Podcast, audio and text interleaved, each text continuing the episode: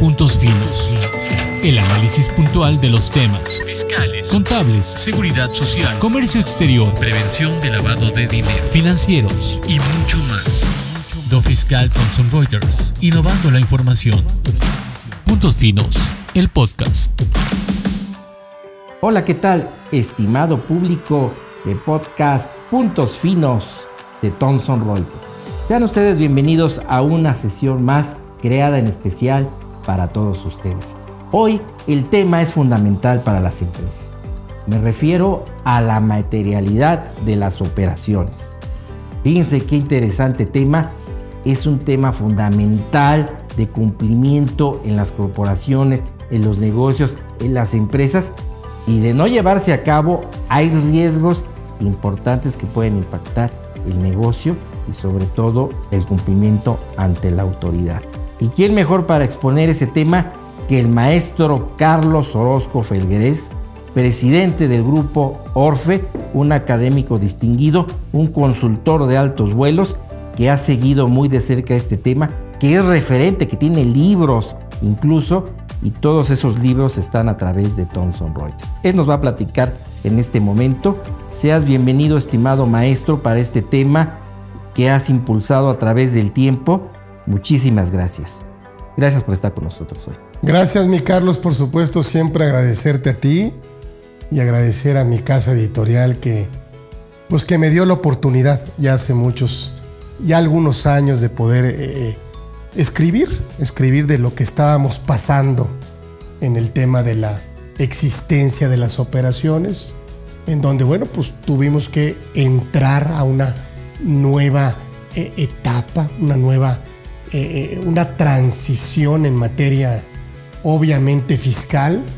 La reforma más importante, yo, yo, yo obviamente estoy seguro de ello, eh, se da en 2014.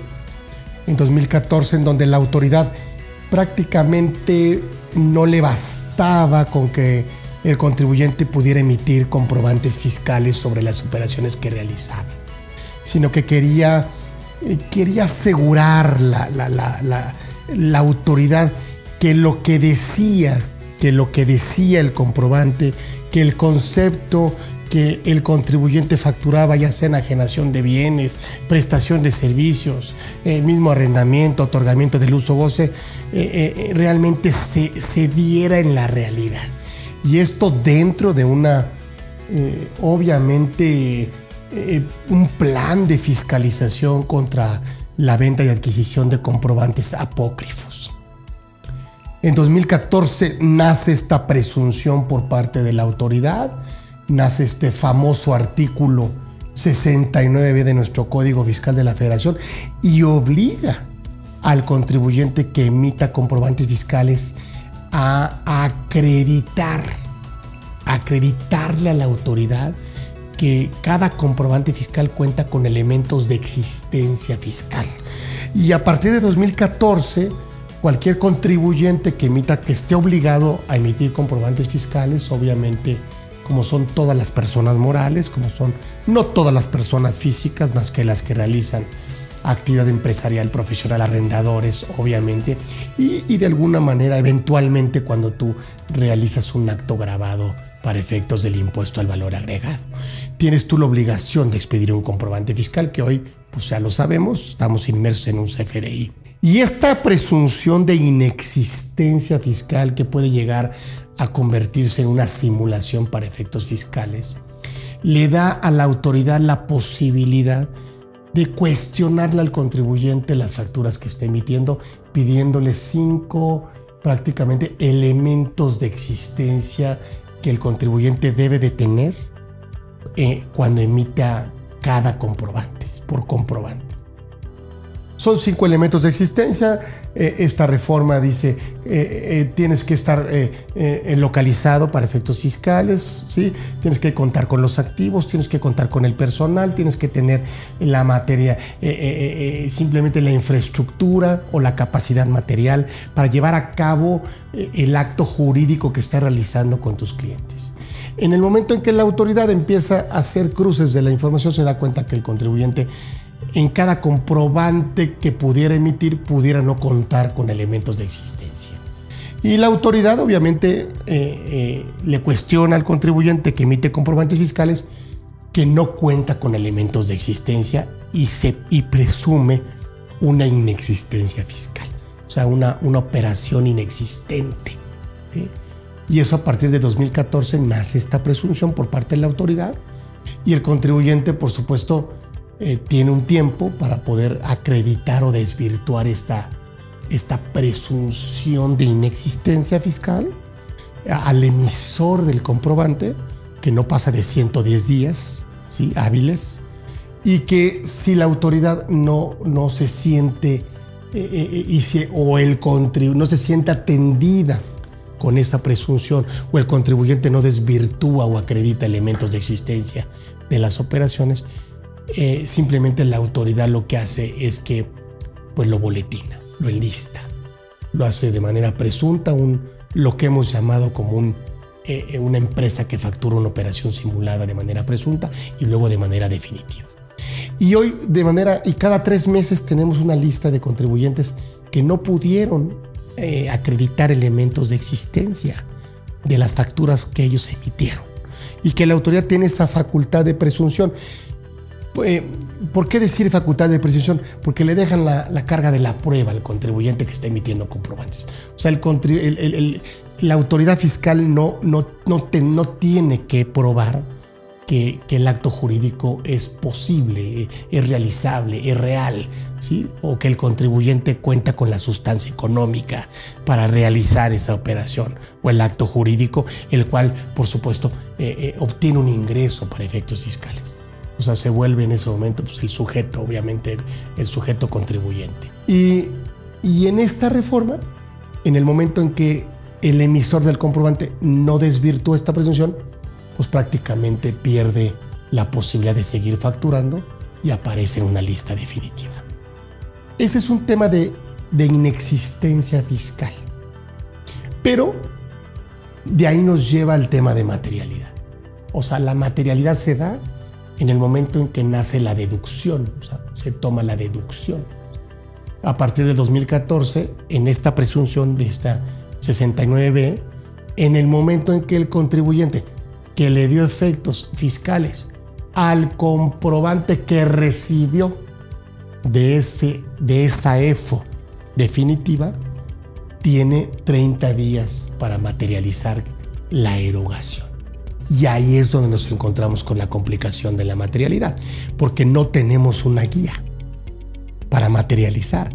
Es simplemente lo que se te ocurra. O sea, tú me tienes que acreditar ahora tú EDO, empresa que deduce una operación simulada, puede desvirtuar o puede acreditar ahora sí elementos de materialidad, que es la que le da efectos fiscales de la que obtiene el beneficio fiscal del comprobante, que en su momento quedó sin efectos porque la empresa que lo emitió no acreditó elementos de existencia de tal manera que el fisco se voltea con el que le dio efectos fiscales a ese comprobante y dejamos de tener una factura apócrifa. ¿eh?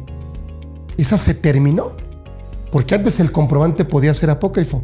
Ahora la factura ya no. La factura es real. Ahora, ¿cómo pasamos a que la factura es real, pero el acto jurídico es simulado? Fíjate, inexistente. Y es todo un combate, por supuesto, a operaciones inexistentes, a empresas que facturan operaciones que no cuentan con elementos de existencia. Pero no solo castiga al que mata a la vaca, sino al que le agarra la pata. ¿No? Y entonces se va con el adquirente del comprobante y de entrada, si la empresa que le emitió el comprobante aparece en una lista definitiva, ese comprobante queda sin efectos fiscales. Pero ahí el contribuyente tiene la posibilidad de autocorregirse. ¿Qué quiere decir eso? Sacar los comprobantes que le dé efectos fiscales y autocorregirse. Esa es una reforma que le ha generado al fisco muchísima recaudación. O dos, puede materializar con elementos de materialidad. Uno, el, el elemento más importante de la materialidad es la sustancia económica. Yo he aprendido que tiene que haber una sustancia económica que tiene que convertirse en una realidad. Si no hay una realidad de la operación, no puedes materializarla. Entonces, a partir de una sustancia económica, a partir de una realidad y a partir de una deducibilidad, entonces yo podría materializar la erogación. Si una erogación no cuenta con una sustancia económica, deja de ser real para efectos contables de normas de información financiera. Al dejar de ser real, pues prácticamente la deducción podría ser improcedente para efectos fiscales. Sin embargo, no obstante que pudieras cumplir con requisitos de deducibilidad, eh, podría no tener elementos materiales. Y entonces el tema es muy interesante porque de alguna otra manera, pues es un, el fisco prácticamente tiene todo para cuestionar una deducibilidad no obstante, fíjate, que, hay, que esa deducción ya cumplió con requisitos de deducibilidad, ya hasta se declaró, ya hasta se le dio efectos fiscales en la declaración oral y el fisco dice, espérame, déjame verlo, déjame checarlo. Primero lo checa con el que emitió el comprobante y luego se va al que le dio efectos fiscales al comprobante. Y esa es la reforma más importante que ha habido desde el 2014. ¿Sí? Y luego fíjate qué chistoso. Digo, digo chistoso porque el fisco sabe y entonces se va a dar cuenta que, bueno, eh, suponiendo que tú pasas el tema de materialidad y pasas un tema de realidad. Porque yo, por ejemplo, hice una operación real con mi proveedor, pero el proveedor se portó mal y hizo operaciones no reales con otros contribuyentes. Y entonces, de repente, mis comprobantes que él me, me, me dio que eran sin efectos generales cuando lo que hice yo fue una operación real. Y entonces, siendo una operación real y materializada, todavía el, con el fisco, el SAT, tiene una otra presunción, fíjate, que es la norma anti-ilusión. ¿Qué quiere decir eso? Que el acto es real, que el comprobante es real, que está materializado pero que esa erogación o ese, esa deducción tuvo un beneficio fiscal mayor a un beneficio económico. O sea, yo lo hice para ahorrarme más impuestos que para ganar más utilidades en la empresa. Pero ahí ya no habría un tema de un delito de, de defraudación, de un delito, ahora sí que un delito agravante, ¿me explico? en la parte de, esta norma antielusión. Porque la del 69 es una norma que te diré, ¿cómo te lo diré? No, soy abogado penalista, pero es una norma antidefraudación fiscal. O sea, estamos hablando de compra y venta de facturas. ¿Sí? Y aquí, en esta norma general antielusión, dice, ok, no hay un tema de delito, como no hay un tema de simulación, pero obtuviste un beneficio fiscal mayor al beneficio económico que razonablemente pudiste haber obtenido. Esta nace en 2019, esta norma. Entonces, de 2014 narra esta presunción y en 2019 como que se, no se perfecciona, sino que se, se complementa con esta norma general anti-ilusión. Entonces, ahora el fisco, no obstante que la operación que hizo el contribuyente fue real y no es como un defraudador, y a lo mejor tomó una economía de opción donde pues el beneficio fiscal fue mayor al beneficio económico, la autoridad en este 5A de este Código Fiscal de la Federación puede reclasificar el acto jurídico. Y ahí ya no habría un tema de delito agravante, pero sí es un tema de auto también de autocorrección, es un tema de reclasificación del acto. En decir, oye, a mí no me puedes pegar más que lo que tú vas a ganar. Eh, o sea, ¿por qué? Por ejemplo, yo le pago a un proveedor un millón de pesos. ¿Cuánto me ahorré para efectos fiscales? Pues el 30 de impuesto sobre la renta, el 10 de PTU y el 16 de IVA acreditable. 56%. Yo tuve un beneficio fiscal de 560 mil de ese millón de pesos. ¿Yo qué tuve que haber hecho en un, en un en un ambiente de un negocio real, normal, pues tener un beneficio de más de 560 mil pesos. Y la ley me dice, puedes haber tenido mayores ventas, puedes haber tenido menores costos, puedes haber tenido mayores utilidades, puedes haber tenido este, una mayor participación en el mercado. O sea, me tienes que demostrar que en un ambiente normal de negocios, la decisión se tomó para beneficiar eh, la empresa y no para, para obtener un beneficio mayor, pero no por encima de, del impuesto. Fíjate qué interesante. Entonces, todo eso se va manejando desde el 2014. ¿Qué va pasando ahorita? Se va reforzando. Por ejemplo, tenemos una norma general anti-simulación. Tenemos una norma general anti-elusión. ¿Qué diferencia entre simulación y ilusión? Que en una hay delito, otra no. Hay, hay una cuenta, pues, pues simplemente debes dinero. Eres deudor. ¿Me explico? Pero no eres un delincuente, para que le entendamos para efectos fiscales. Eres un presunto evasor. Simplemente, bueno, pues, se resuelve con dinero. Y luego, lo que hace la autoridad es, ok, pero voy a monitorear que no te vayas, que, me ves, que, vayas cumpliéndome. Y este tema de compliance, que se va a hablar en el cuarto congreso de Thomson Reuters de Compliance Internacional, en donde yo voy a hablar de este tema de materialidad, es muy importante porque la autoridad va monitoreando y va revisando el cumplimiento fiscal, financiero, de lo que, o sea, de los temas que tú, de la empresa que vaya en un compliance, este cumplimiento que a mí me toca hablar del cumplimiento fiscal eficiente, bueno, se traduce en cualquier área de la empresa. Claro que sí, maestro. Ahí hay distintos temas, como tú bien comentas, comercio exterior, seguridad social, temas penales fiscales, tribunal administrativo. Todo ello conlleva una materialidad que hoy se exige. Sí, y, no solo se exige, sino que la autoridad, al tener en sus manos todo el tema del timbrado, bueno, pues se está dando cuenta eh, qué le estás declarando, qué le estás timbrando, qué le estás cancelando, qué notas de crédito, qué impuesto le estás pagando. O sea, todo lo que pasa por un CFDI, por un timbrado, ¿sí? queda en, obviamente en los sistemas por parte de la autoridad. Y ese match que tenemos que estar haciendo tiene que estar apoyado de programas de compliance. Inclusive la materialidad. O sea, la materialidad tiene que estar reforzada por un tema preventivo. Yo no puedo evidenciar que la erogación se materializó si internamente, a partir de un, internamente yo no tengo qué elementos probatorios ni, ni fuentes de evidencia. Entonces es muy importante.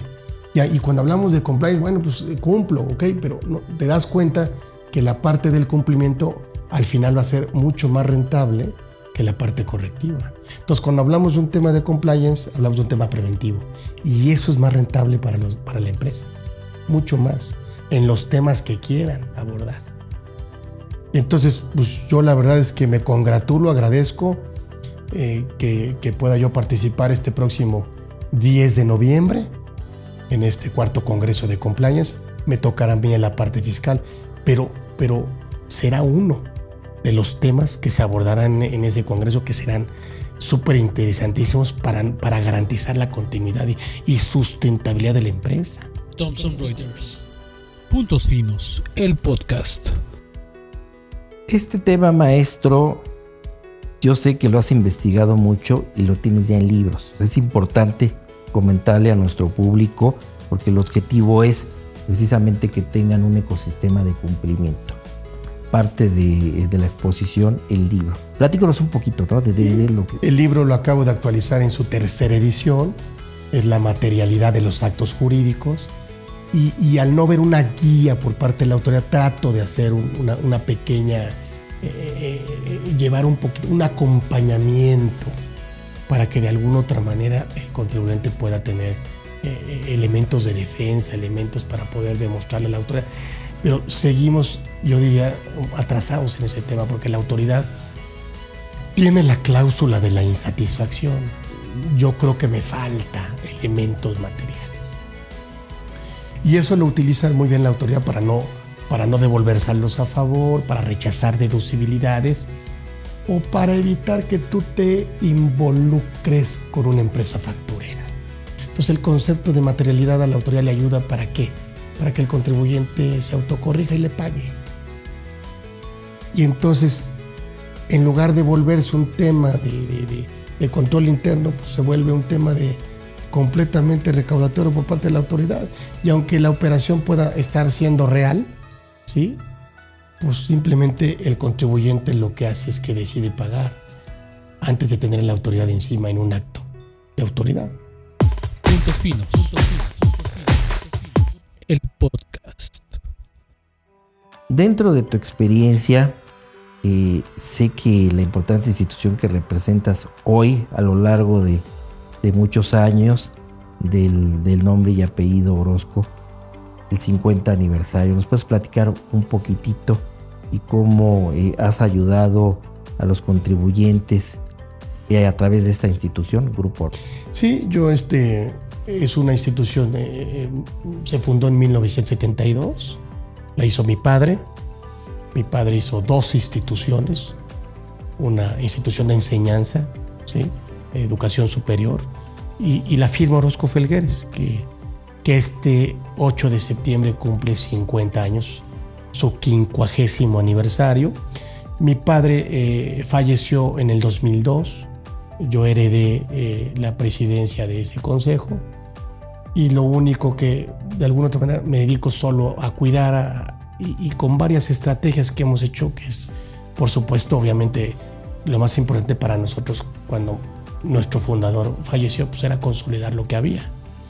Era consolidarlo, buscar diversificarnos y buscar internacionalizarnos. Hoy llegamos a una etapa de 50 aniversario con esos temas, por supuesto, encaminados, eh, ya vividos, ya sufridos, y por supuesto seguimos. Seguimos eh, poniendo eh, ladrillos para que la institución pues, pueda seguir en el camino. Somos una institución, por supuesto, especialista en materia fiscal, todo lo que tenga que ver con impuestos lo atendemos tiene un gran equipo y este 8 de septiembre cumple 50 años y, y hemos eh, querido conmemorar estos 50 años con una obra de edición especial conmemorativa con Thomson Reuters y hablaremos de los derechos del contribuyente. Los derechos del contribuyente que ya por supuesto lo estamos haciendo aquí con ustedes en nuestra casa editorial y que presentaremos y que, y que le daremos por supuesto a, la gente al mercado, a todo, el país, ¿sí? Eh, esta obra conmemorativa de, los derechos del contribuyente para conmemorar los primeros 50 años de, este, de esta firma de, Orozco Felgueres, de este grupo, que yo, este, por supuesto, me congratulo y, de, poder continuar eh, trabajando para ella, porque, bueno, por supuesto, tiene, eh, es una firma institucionalizada, entonces yo tengo la función y el papel que me corresponde. Algún día dejará de serlo, pero me parece que hoy eh, la institución está, tiene las bases eh, para, para poder esperar otros 50 años, como estos primeros. Muchísimas gracias. Fíjate cómo surgen dos temas fundamentales que creo pues ya tienes de gran responsabilidad. Continuar con el tema de materialidad y hoy el tema de los derechos del contribuyente. Estimado público de Thomson Reuters, de este podcast puntos finos muy interesante. Les iremos transmitiendo dos temas fundamentales. Continuar con las actualidades de la materialidad de los distintos ámbitos de cumplimiento y los derechos del contribuyente. Entonces el maestro va a trabajar en ese sentido. Le estaremos fluyendo información a través de nuestros medios.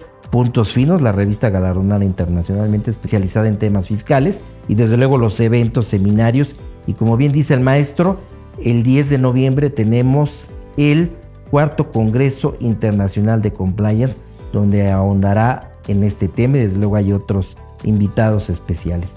Muchísimas gracias maestro por otorgarnos este momento, este tiempo a nuestro público de podcast Puntos Finos, Thomson Reuters. A ti querido Carlos, como siempre a tus órdenes. Gracias estimado público, nos escuchamos en la siguiente sesión de podcast Puntos Finos de Thomson Reuters.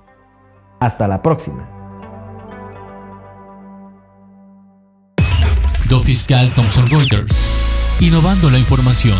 Presentó Puntos Finos, el podcast. Idea original, Do Fiscal Thomson Reuters. Facundo Anton Giovanni. Carlos González. Evelia Vargas. Puntos Finos